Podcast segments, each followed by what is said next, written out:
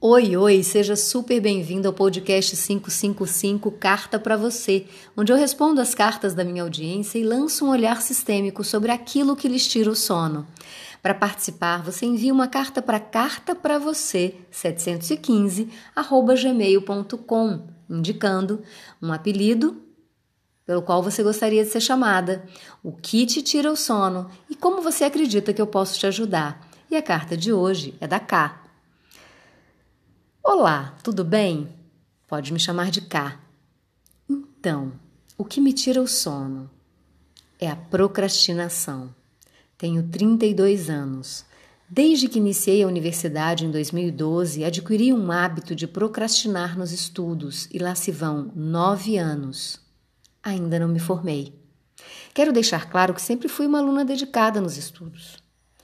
Em 2012, me mudei para outra cidade para fazer a faculdade. Vim morar com a minha avó materna, da qual sempre fui muito ligada desde pequena.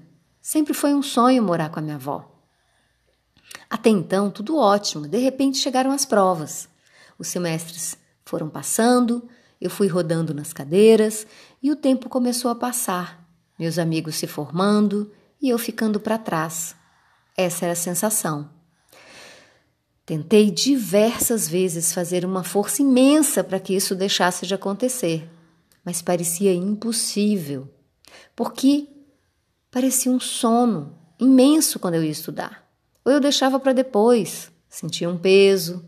Sempre o sono ganhou e eu dormia, deixava para depois. Chegava nas provas da universidade sem abrir apenas um caderno para estudo.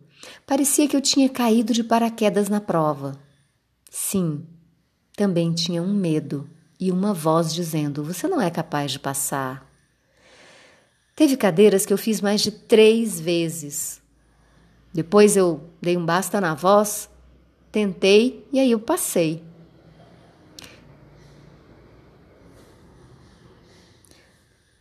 Toda vez que eu me imagino indo embora daqui da casa da minha avó, parece que, se eu for, Vou deixar minha avó morrer. Uma dor imensa de perda de um ente querido. Essa é a sensação. De abandonar minha avó, de deixar ela para sempre. Confesso que também por certo tempo foi muito confortável permanecer com esse medo de ir para a vida, sustentada pela família. Minha avó também é muito agarrada em mim e diz que não quer pensar no dia que eu for embora daqui, já que aqui na minha cidade não tem campo para mim. Também sinto que estou aqui para terminar meu curso, mas esse término não acontece nunca. De repente me deu um estalo. Será que isso está no meu inconsciente? Virar a chave é muito difícil para mim, mas tenho uma vontade de ir para a vida. Porém, a procrastinação existe e persiste. Essa é minha carta para você. Abraços cá. E essa é a minha resposta para você, Cá. Procrastinação não é o bicho que pintam. Da forma como é apresentada, parece algo muito, muito mal, que as pessoas fazem por preguiça ou por falta de força de vontade. Isso não é verdade. É preciso olhar para a procrastinação com um pouco mais de cuidado e responsabilidade na primeira temporada desse podcast, episódio do dia 27 de fevereiro de 2020, eu falo longamente sobre procrastinação. São 46 minutos dedicados a explicar as diversas causas da procrastinação. Acredito que a procrastinação é um sintoma de algo maior que precisa ser visto. E no seu caso, o que precisa ser visto pode estar bem debaixo do seu nariz. E eu explico. Quando entramos na adolescência, por um tempo ficamos divididas entre a segurança de ser criança, dependente da família e cuidada por ela, e o desafio de finalmente se tornar adulta, livre para fazer escolhas. E essa liberdade, ela traz uma responsabilidade, enorme responsabilidade por si, pelos seus afetos, pelo seu sustento, por suas escolhas e pelas consequências tudo fica inteiramente com a pessoa adulta.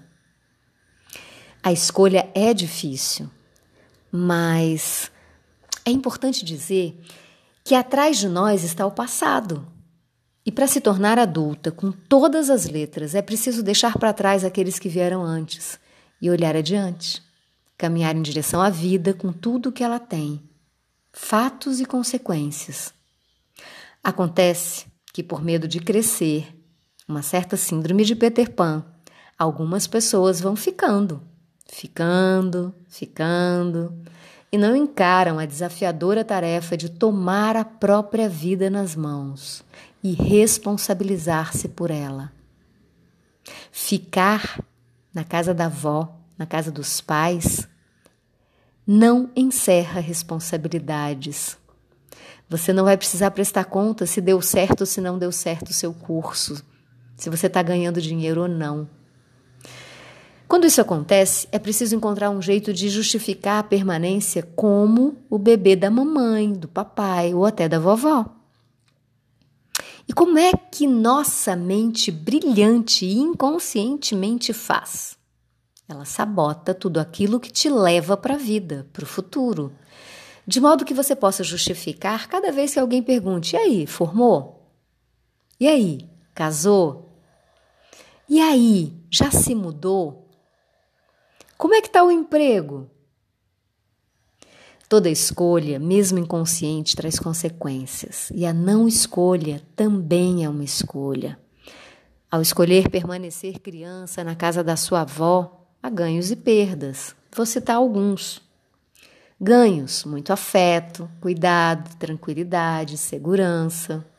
Perdas: não encontrar um companheiro, não constituir sua própria família, não se formar na faculdade e não engrenar na carreira, não ganhar dinheiro suficiente para se sustentar por si mesma e até para viajar, para curtir, para fazer as coisas que são importantes para você.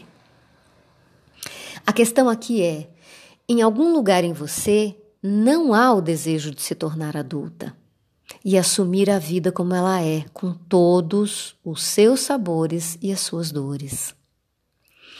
E eu vejo que por trás da sua procrastinação existe um imenso amor. Um amor pela sua avó, um amor cego. Um amor cego porque, mesmo que a sua avó, na voz infantil dela, diga que não sabe o que vai acontecer da vida dela quando você for embora, que ela vai sentir muita falta, no fundo, o que a sua avó quer, o que a sua mãe quer, e o que o seu pai quer é que você seja uma adulta completa. Que você se forme, que você encontre um cara super bacana, que vocês se casem ou vivam juntos, que até você tenha filhos. E eles querem muito, muito, muito que você tenha uma vida melhor do que a deles, que você tenha uma vida próspera, feliz e maior. Está nas suas mãos levar a vida adiante neste clã, nas suas mãos e daqueles que fazem parte da mesma geração sua. Então, querida K, a escolha está aí e agora você vê. Minha pergunta para você: o que vai ser? Qual será a sua escolha?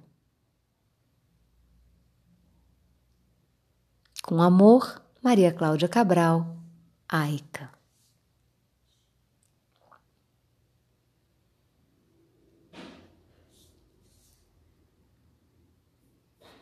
E esse foi o podcast 555 Carta para você, onde eu respondo as perguntas da minha audiência sobre o que lhes tira o sono. No episódio de hoje, eu respondi a carta da K, que está procrastinando para sair da casa da avó para se formar na faculdade há 12 anos. Se você também quer que eu lance um olhar sistêmico sobre o que te tira o sono, escreve uma carta para mim.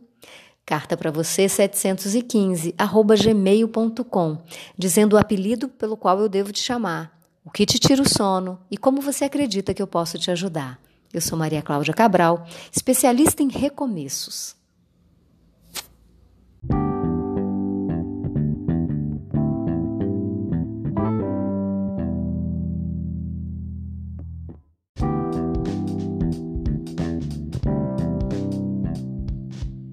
Esse foi o podcast 555 Carta para Você, em que eu respondo as cartas da minha audiência, lançando um olhar sistêmico sobre o que te tira o sono.